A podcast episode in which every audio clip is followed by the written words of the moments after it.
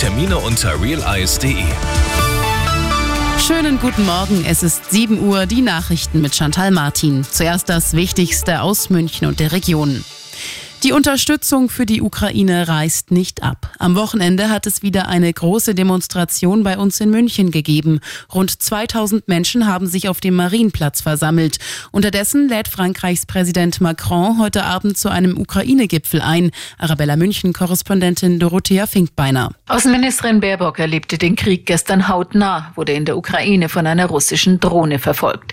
Bundeskanzler Scholz will heute hier in Paris über Hilfe für Kiew sprechen, vor allem über Militär Militärhilfe. Bereits versprochene Waffen und Munition sollen schneller geliefert werden, auch Haubitzen und Marschflugkörper. Der ukrainische Präsident Zelensky nimmt per Videoschalte teil. Er hatte bekannt gegeben, dass in den zwei Jahren Krieg bereits 31.000 ukrainische Streitkräfte getötet wurden.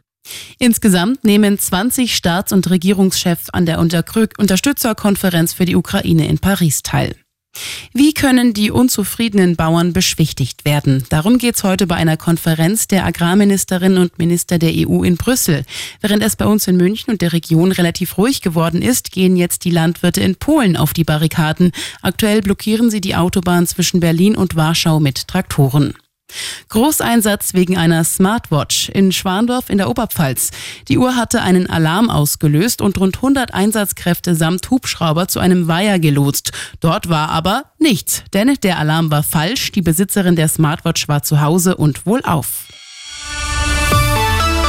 Und das ist sonst noch los in München und der Region. Er musste sich wegen seines gescheiterten Putschversuchs verantworten. Vor genau 100 Jahren, am 26. Februar 1924, hat bei uns in München der Hitler-Prozess begonnen.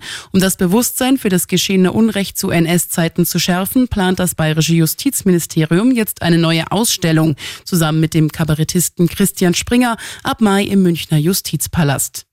Und weil sie so viel für Radfahrer tun, werden heute acht neue Orte in Bayern ausgezeichnet.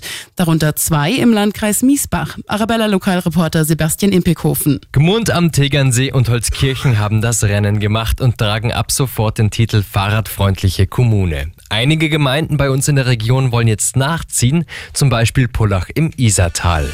Immer gut informiert und das Update wieder um halb acht. Und jetzt der zuverlässige Verkehrsservice für München und die Region mit dem Morgenhuber.